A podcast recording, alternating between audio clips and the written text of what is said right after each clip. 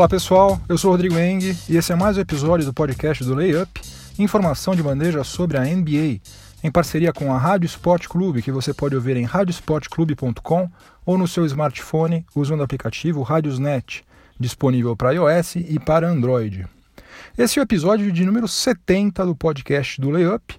Tem muito assunto hoje, então vamos começar aqui. Vou para o nosso tradicional resumão do que vai rolar neste episódio. É, terminou mais uma temporada regular da NBA, a 72 da sua história. E no primeiro período eu vou fazer um balanço das melhores performances coletivas e individuais que rolaram nessa fase regular recém-encerrada.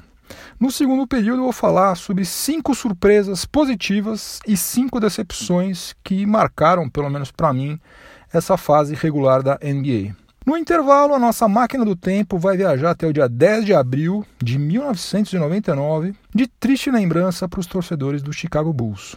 O segundo tempo do episódio vai ser dedicado aos playoffs. No terceiro período, eu vou falar sobre os confrontos da Conferência Oeste nesses próximos playoffs. E no quarto período, obviamente, vou falar sobre os confrontos da Conferência Leste.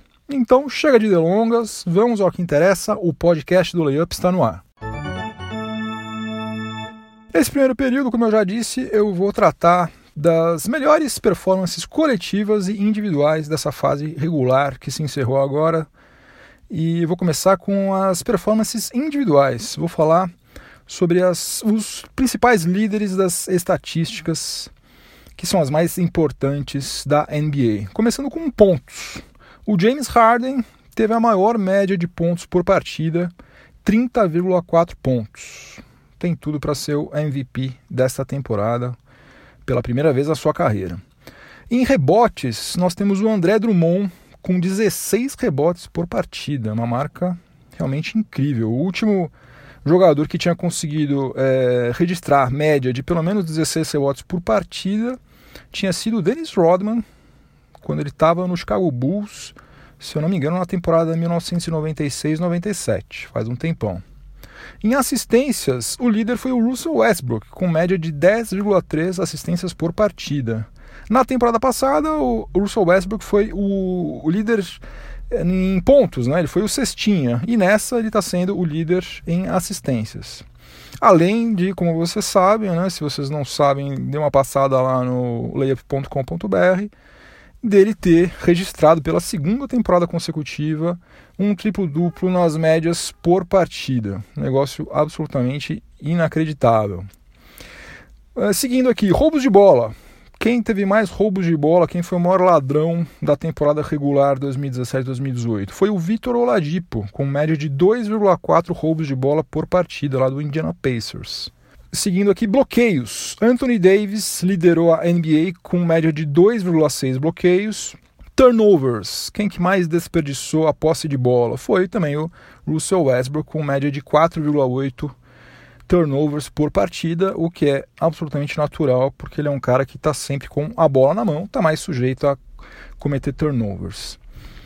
Isso aqui é incrível. Quem ficou mais tempo em quadra, maior média de minutos por partida. LeBron James, aos 33 anos de idade, teve média de 36,9 minutos por partida. E ele jogou os 82 jogos. Inacreditável. A saúde desse cara aí é absurda. Agora, aproveitamento nos arremessos de quadra. O Clint Capela, do Houston Rockets, liderou a liga com 65,2%. Só complementando ali as pontes aéreas né, que o Chris Paul e o James Harden serviram para ele. Em aproveitamento nos arremessos de fora do perímetro, uma surpresa, hein? O líder foi o Darren Collison, do Indiana Pacers, com um aproveitamento de 46,8%. E nos lances livres, Stephen Curry liderou a, a liga com 92,1% de aproveitamento. Agora vamos falar das performances coletivas. O Golden State Warriors fez a sua pior temporada na chamada Era Care, né, que começou na temporada 2014-2015, mas mesmo assim liderou a NBA em várias estatísticas importantes. Por exemplo, o, Golden State Warriors foi líder em média de pontos por partida, 113,5. Foi líder em média de arremessos de quadra convertido, 42,8. Foi líder também em assistências por partida, média de 29,3. Foi líder em bloqueios executados, 7,5. E foi o time que menos sofreu bloqueios dos adversários, sofreu apenas 3,7 por partida. Além disso, o Golden State Warriors teve o melhor aproveitamento nos arremessos de quadra, 50,3%, o melhor aproveitamento nos arremessos de fora do perímetro, 39,1%, e também teve o melhor aproveitamento nos lances livres, 81,5%. É, se você olhar só esses números aqui, você fala, bom, Golden State Warriors já é o campeão, não precisa nem jogar playoffs, não precisa fazer nada. Com esses números aqui, eles vão ganhar tudo, né? Mas as coisas não tá bem assim não, viu? Golden State Warriors acabou a fase regular de um jeito bem esquisito.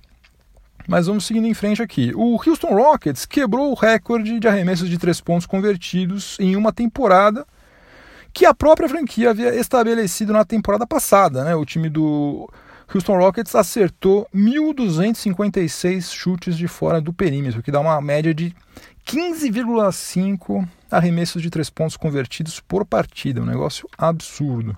Que mais? O Philadelphia 76ers liderou a NBA em média de rebotes por partida. 47,4 rebotes pegos por partida. Talvez seja um presságio, um bom presságio, aliás, para os torcedores dos Sixers, porque a última vez em que a franquia teve média superior a 47 rebotes por partida foi na temporada 1982-83, quando ela acabou sendo campeã da NBA. Quem menos desperdiçou a posse de bola foi o Dallas Mavericks, com média de 12,3 turnovers por partida.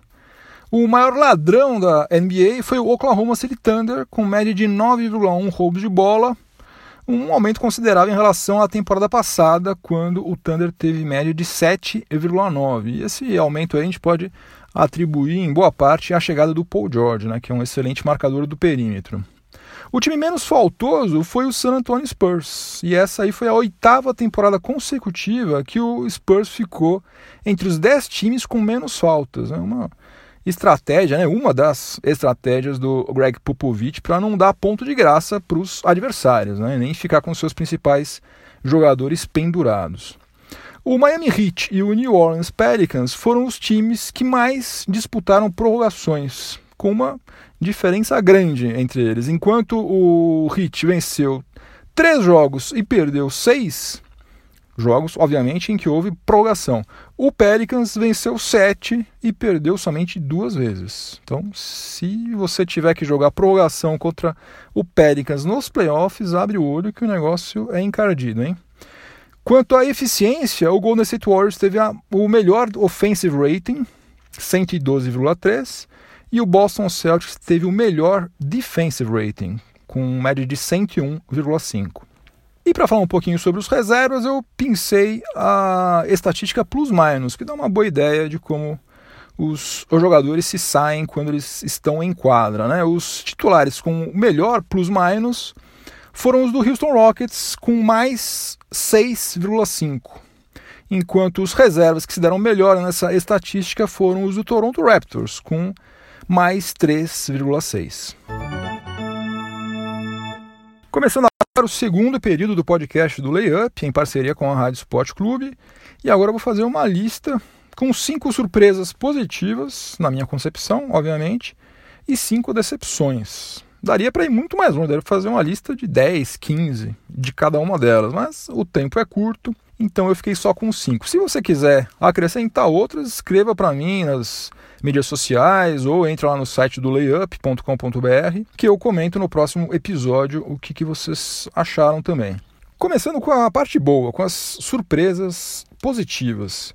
Eu sinceramente não esperava que o James Harden e o Chris Paul se entendessem tão bem e tão rapidamente como aconteceu. Eu achava que, como eles ocupam o mesmo espaço da quadra e estão acostumados, né, estavam né, acostumados a jogar o tempo inteiro com a bola nas mãos, eu achei que eles iam demorar algumas semanas, alguns meses até para eles se entrosarem e para eles conseguirem é, definir quais papéis cada um deles iria desempenhar dentro de quadra. Mas o que aconteceu foi exatamente o contrário, né? Parece que eles jogavam juntos há uns 15 anos. E isso aí tem tudo a ver com essa campanha histórica que o Houston Rockets fez, né? Que foi a melhor campanha desde a fundação da franquia.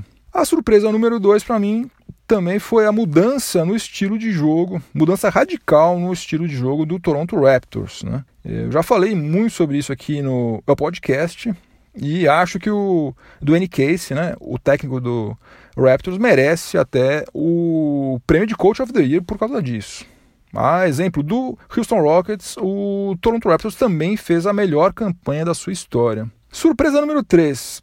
Eu acho que nem se eu fosse o torcedor mais fanático do Indiana Pacers, eu poderia ter sonhado que o time sem o Paul George ia fazer uma campanha tão boa quanto essa aí de 48 vitórias e 34 derrotas que garantiu o quinto lugar do leste ao Pacers. Né? Isso aí só aconteceu justamente graças aos dois jogadores que chegaram a Indianápolis como moeda de troca pelo Paul George. Né? O Vitor Oladipo, que fez a melhor temporada da sua carreira, teve média de 23,1 pontos por partida, virou um franchise player, coisa que eu sinceramente não esperava que acontecesse, e o Domantas Sabonis, que começou a vir do banco, começou a jogar mais próximo à sexta e rendeu lá no Indiana Pacers muito mais do que ele estava rendendo no Thunder. Surpresa número 4. Antes da temporada começar, eu achava que o Portland Trail Blazers não ia conseguir vaga nos playoffs, porque apesar de ter um ataque eficiente pra caramba, pecava demais no setor defensivo, né? Mas de uma temporada para outra, o Trail Blazers passou de 21 em defensive rating para oitavo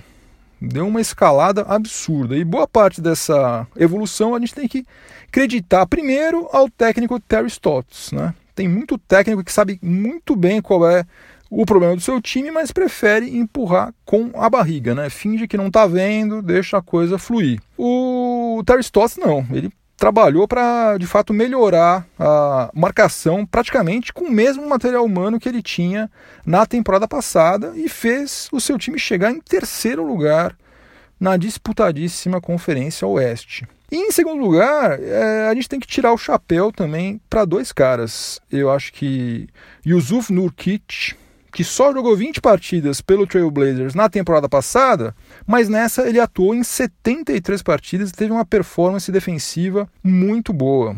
Distribuiu toco pra caramba, marcou presença lá no garrafão, pegou rebote a rodo. E outro cara também, Shabazz Napier, né, que foi um reserva extremamente útil nos dois lados da quadra. Segurou muito bem a onda enquanto o Damian Lillard precisava descansar Shabazz Napier foi muito importante também para que o Portland Trail Blazers tivesse essa, essa performance defensiva tão boa.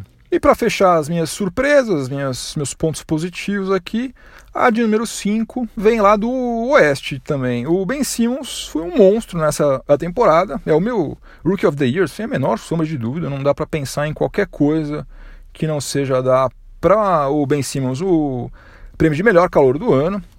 Agora, por outro lado, também não dá para a gente considerar que a performance dele tenha sido tão surpreendente quanto a do Donovan Mitchell. Afinal de contas, o Ben Simmons foi a primeira escolha do draft de 2016, né? Já havia uma expectativa gigante sobre ele, enquanto o Mitchell foi apenas a 13 terceira escolha do draft de 2017. E ele não apenas teve a melhor performance de um calor na história do Jazz, como ele foi fundamental para que a franquia se classificasse para os playoffs, mesmo depois de perder a sua principal estrela na Free Agency de 2017, né, quando Gordon Hayward picou a mula, Donovan Mitchell assumiu esse protagonismo e virou cestinha do time, e se não fosse por conta dele, o Jazz não estaria hoje na pós-temporada. Então eu considero Donovan Mitchell uma surpresa maior do que foi é, Ben Simmons. Embora, para mim, Ben Simmons seja o Rookie of the Year. Agora vamos passar para a parte triste, a tristeza, as decepções. Para mim, a primeira delas, sem dúvida alguma, foi o excesso das contusões. Né? Apesar de todo o esforço da NBA para reduzir os back-to-backs, né, as sequências de quatro partidas em cinco dias, o número de jogadores importantes que se contundiram gravemente e desfalcaram seus times aí durante um longo período foi enorme, né? Só para mencionar alguns, uma lista gigante, né? Vou só falar alguns, gente. Ó, Gordon Hayward, Kyrie Irving, Mike Conley, DeMarcus Cousins, Kristaps Porzingis, Kevin Love ficou fora um tempão e voltou, John Wall ficou fora um tempão e voltou. Stephen Curry ainda está fora, Golden State Warriors está batendo cabeça sem ele. André Robertson ficou fora a temporada inteira quase. É, tá fazendo uma falta miserável também lá para defesa do Thunder.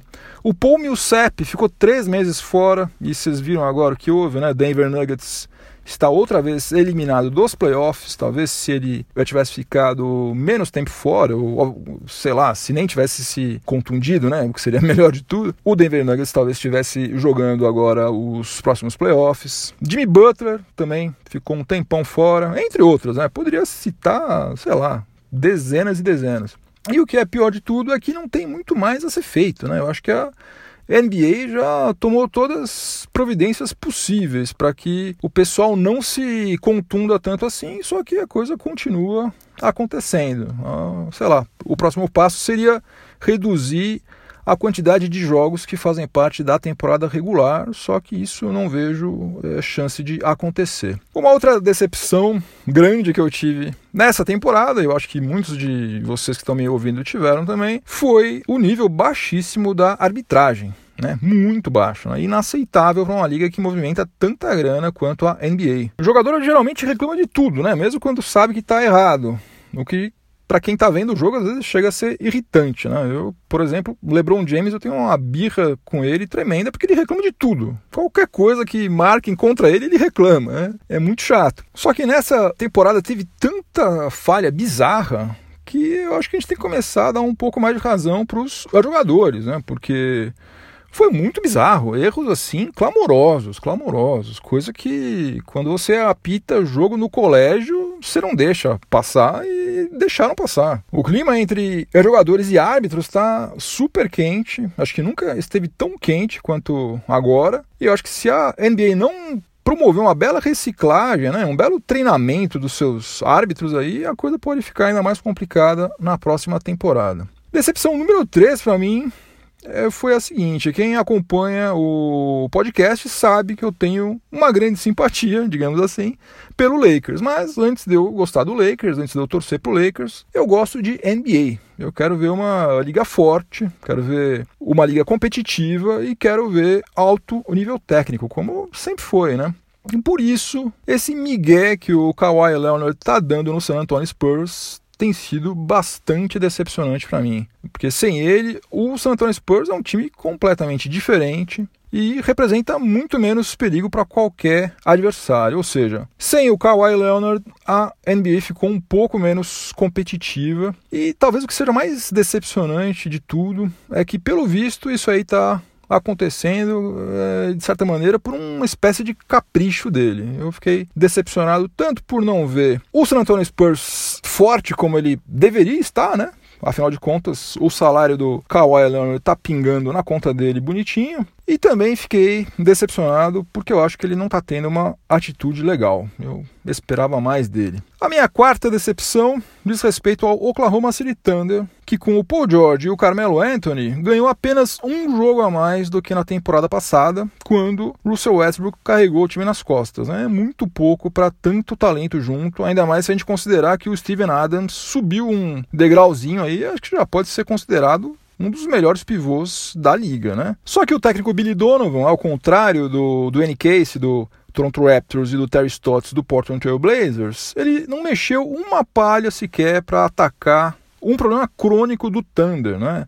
O time tinha sido o último colocado em média de passes por partida na temporada passada e foi outra vez, foi o último. Ficou em trigésimo lugar no ranking de passes por partida, que é um péssimo sinal, né? Sinal de que a bola não está sendo movimentada em quadra, as chances de que você encontre alguém livre para fazer cesta, sim, caem bastante. Piorou também nas assistências, obviamente. Uma coisa está diretamente ligada à outra. O Thunder foi o 25 na temporada passada e agora foi o 28 Como eu já falei aqui várias vezes, é como você está dirigindo uma Ferrari numa autobahn alemã ali, aquele tapete, você com uma máquina na sua mão, só que você não passa da terceira marcha. Você fica ali.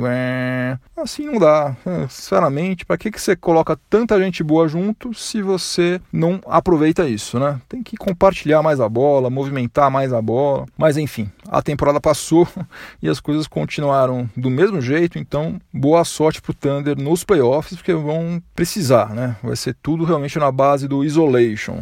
Vamos ver se eles chegam em algum lugar desse jeito. A minha quinta e última decepção tem a ver com o Minnesota Timberwolves, né, que voltou aos playoffs depois de 14 anos. Vamos abrir uma champanhe aqui num jogo para infartar cardíaco contra o Denver Nuggets, né, na última rodada da fase regular. É, mesmo com a ausência do Jimmy Butler em várias partidas por motivo de contusão, né, teve que fazer uma cirurgia no joelho, o Minnesota Timberwolves não precisava ter passado esse sufoco todo para chegar na pós-temporada, né? Porque o Wolves tem um ataque excelente, né? O quarto time em offensive rating, atrás somente do Golden State Warriors, Toronto Raptors e do Houston Rockets. Só que o Wolves passou mais uma temporada devendo marcação, né? Foi apenas o 23º em defensive rating, pouca coisa melhor do que na temporada passada, quando terminou em 26º, né? Então, fica aqui a minha pergunta que eu também já fiz outras vezes. Quando diabos o Tom Thibodeau vai começar a arrumar a defesa do Wolves? Quando?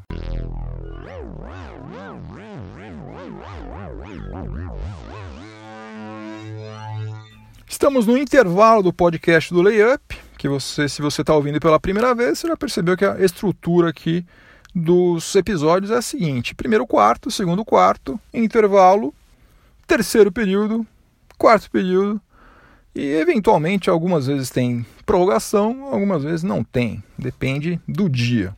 Então nós estamos no intervalo e no intervalo, é, costumeiramente, a gente viaja na nossa máquina do tempo. Por isso que você ouviu essa música meio esquisitinha aí, que é o sinal de que a gente subiu a bordo da máquina do tempo. E o importante dizer que os podcasts do Layup são produzidos em parceria com a Rádio Sport Clube, que você pode ouvir às terças-feiras. Todos os episódios é, são transmitidos às terças-feiras às 20 horas e 45 minutos e às sextas-feiras às 20 horas. Então, se você quiser ouvir nas suas plataformas de podcast prediletas, você pode ouvir.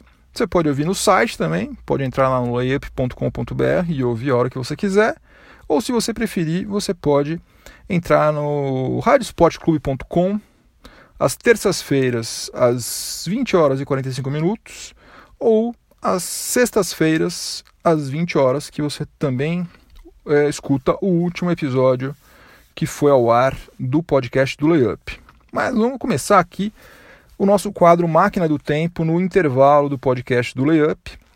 E para introduzir o assunto de hoje, eu vou fazer algum, alguns paralelos aqui, né? O cara que já se acostumou com coisa boa sofre demais quando o padrão cai, né? Pensa aquele cara que todo ano leva a família inteira para passar férias no Havaí, ou férias, é, sei lá, vai esquiar na Suíça, vai mergulhar na Tailândia, aquelas férias absurdas assim que você só vê em foto, o cara faz isso todo ano. Só que daí a, coisa fica difícil, bate a crise, e daí o máximo que dá para ele fazer é encher uma piscininha regando no fundo do, do quintal ali para brincar com a criançada. Ou então aquele cara que sempre tem um amigo assim, né? Eu, eu, eu tive um durante um curto espaço de tempo, depois eu perdi contato com ele, infelizmente. Aquele cara que é um mecenas, né? O cara que paga rodada para todo mundo, distribui convite VIP pra gente que nem conhece direito. Ah, vai lá, entra lá. E depois, quando o cinto aperta, né, o cara tem que procurar nos bolsos das calças uns trocados, né, para tomar um rabo de galo em qualquer boteco de esquina. E é duro, hein, gente? Quem já teve tudo que era bom, quando tem que roer o osso, não deve ser fácil, não. Eu não sei disso porque eu nunca passei por nada parecido. Nunca fui para o Havaí, nunca gostei de frequentar balada. Mas eu imagino que essas experiências sejam mais ou menos parecidas com as vividas pelos torcedores do Chicago Bulls na temporada 1998-99. E a data mais emblemática dessa decadência abrupta aí, pela qual a franquia passou é o destino da nossa máquina do tempo nesse episódio aqui. Nós vamos voltar até o dia 10 de abril de 1999. Nessa data aí, o Chicago Bulls, vocês já sabem disso, mas não custa a gente repetir, um time que havia vencido seis dos últimos oito campeonatos da NBA. É, ele tinha sido campeão em 91, 92, 93. Depois foi campeão em 96, 97 98. Era o time, era tudo. Era um time que todo mundo assistia o Chicago Bulls jogar. Você podia odiar o Chicago Bulls, o Michael você parava para ver porque era impressionante.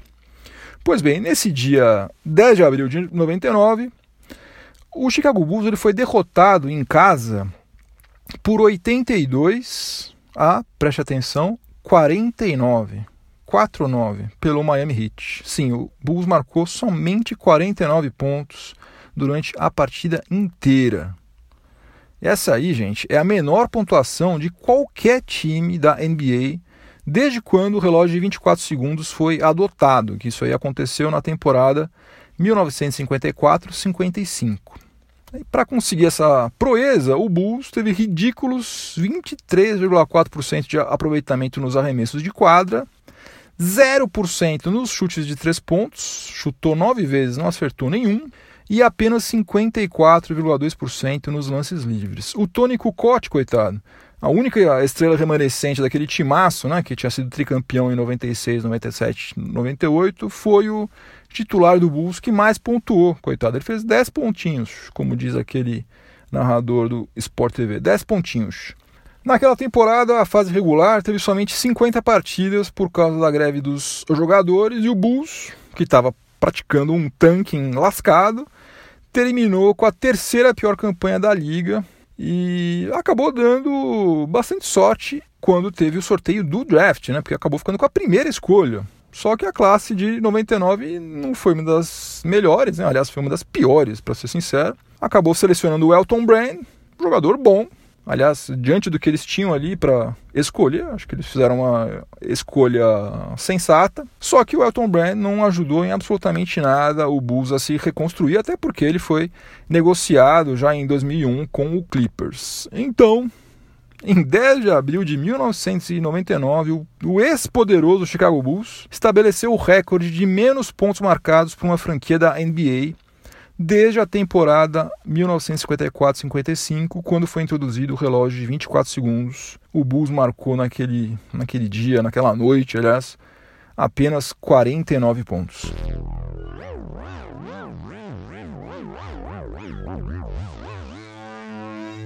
No segundo tempo do podcast do Layup, em parceria com a Rádio Sport Clube, eu vou falar sobre os playoffs, né? Ficou para trás a, a, temporada regular e agora nós temos os playoffs pela frente, que são a parte mais interessante do campeonato da NBA, sem sombra de dúvida. Né? Tudo acontece por causa dos playoffs.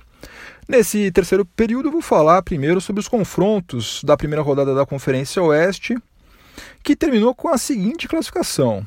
Primeiro lugar ficou o Houston Rockets, segundo lugar Golden State Warriors, terceiro lugar Trail Blazers, quarto lugar Oklahoma City Thunder, em quinto lugar o Utah Jazz, em sexto o New Orleans Pelicans, em sétimo o San Antonio Spurs e em oitavo o Minnesota Timberwolves. Por ter feito a melhor campanha, o Houston Rockets vai ter um mando de quadra contra qualquer adversário. Vai pegar o Minnesota Timberwolves, que se classificou na Bacia das Almas e que foi derrotado pelo Houston Rockets todas as quatro vezes em que as duas equipes se encontraram na fase regular. Então, acho que aí não tem muita dúvida, né? O Houston Rockets deve passar, vou chutar aqui, ou um 4 a 0 ou um 4 a 1, né? Na melhor das hipóteses, 4 a 1. Se avançar, como deve acontecer, o Houston Rockets vai encarar nas semifinais do Oeste o vencedor da série entre o Oklahoma City Thunder e o Utah Jazz. O Thunder garantiu o mando de quadra na última rodada, fez a sua parte, né, ao bater o péssimo Memphis Grizzlies e contou com a derrota do Jazz para o Trail Blazers. Né. Na fase regular, o Thunder venceu três vezes o Jazz e perdeu somente uma vez. Só que há um detalhe nessa história aí, viu? Todas as partidas foram realizadas em 2017, três delas apenas no mês de dezembro. E de janeiro para cá, o Jazz se tornou um time completamente diferente do que ele era. Ele venceu 16 das últimas 20 partidas e tem o segundo melhor defensive rating da NBA. Eu acho que essa aí deve ser uma das séries mais disputadas e também uma das mais interessantes dessa primeira rodada. E se eu tivesse que apostar, eu iria colocar um 4 a 3 para o Jazz, mas somente porque eu simpatizo com os underdogs em geral. Não tem nenhum motivo para achar que o Jazz tem mais chance de passar do que o Thunder. No outro braço aí do chaveamento dos playoffs no Oeste, a gente vai ter o confronto entre o Golden State Warriors e o San Antonio Spurs, logo de cara, reeditando as finais de conferência do ano passado, né? De triste lembrança para a franquia texana. O Golden State Warriors terminou essa fase regular aí assustando os seus torcedores, né? Levou um vareio histórico do Jazz, tem falhado demais na marcação e está demonstrando até certo ponto um desinteresse pela competição. Né? O Stephen Curry certamente não joga a primeira rodada, então é esse time aí que terminou bem mal a fase regular é que vai ter que passar pelo San Antonio Spurs. Só que, para sorte do Golden State Warriors, o Spurs também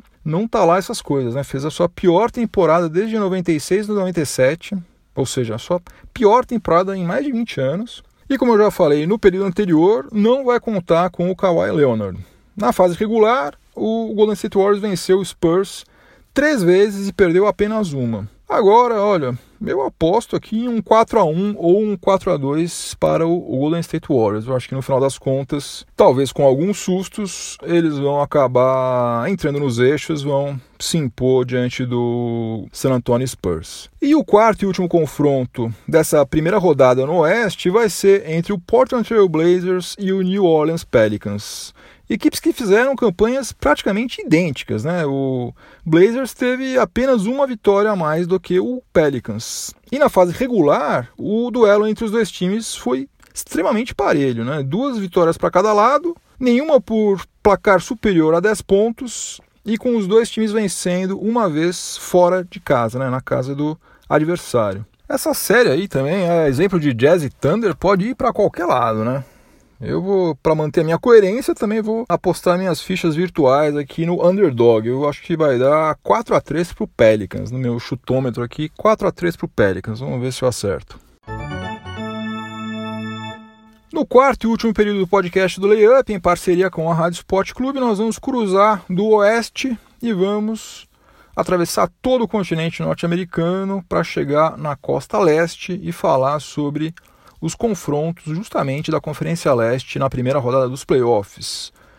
Vamos relembrar que o Leste terminou com a seguinte classificação: em primeiro lugar, o Toronto Raptors, em segundo lugar, o Boston Celtics, em terceiro, o Philadelphia 76ers, em quarto lugar, o Cleveland Cavaliers, em quinto, o Indiana Pacers, em sexto, o Miami Heat, em sétimo, o Milwaukee Bucks e em oitavo, o Washington Wizards. Vamos lá, o Toronto Raptors terá a vantagem do mando de quadra né, contra todos os adversários, é, o que deve ser um trunfo bastante importante, já que o time canadense soube aproveitar muito bem o apoio da sua torcida na fase regular, né, quando ele teve a melhor campanha como mandante ao lado do Houston Rockets. Mas, como historicamente o Toronto Raptors costuma sofrer na primeira rodada e o John Wall voltou recentemente ao elenco do Washington Wizards, né, deve mostrar serviço. Eu acho que o Toronto Raptors vai precisar de seis jogos para avançar, até porque na fase regular essa série aí acabou 2 a 2 né? não foi essa moleza toda não. Acho que o Toronto Raptors passa pelo Washington Wizards, mas vai sofrer um pouquinho. Avançando, o Toronto Raptors deve cruzar com o Cleveland Cavaliers já nas semifinais da Conferência Leste, porque o time de Ohio ele vai pegar o Indiana Pacers na primeira rodada.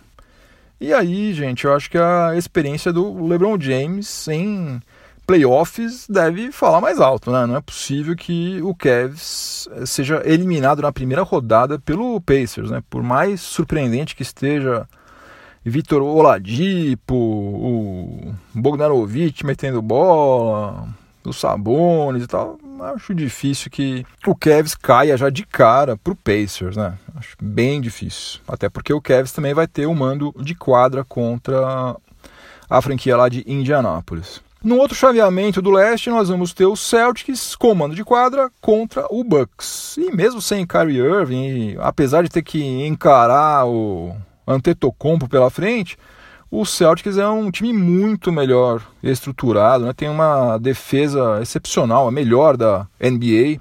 Tem um técnico também excelente, Brad Stevens, um cara que sabe mexer no time conforme o jogo acontece, né? E tem um banco de reservas que é muito superior ao banco do Bucks, né? Isso aí faz uma diferença brutal. Então, eu não vejo o Celtics tendo grandes dificuldades não para passar pelo Milwaukee Bucks. Eu aposto aí num 4 a 1. E para fechar, nós vamos ter o Sixers jogando contra o Miami Heat, sendo que o Sixers vai ter o mando de quadra. O time lá da Filadélfia está embaladíssimo, né? Venceu as últimas 16 partidas e está bem nos dois lados da quadra. Né? Foi o 11 em offensive rating e o terceiro em defensive rating na fase regular. Né?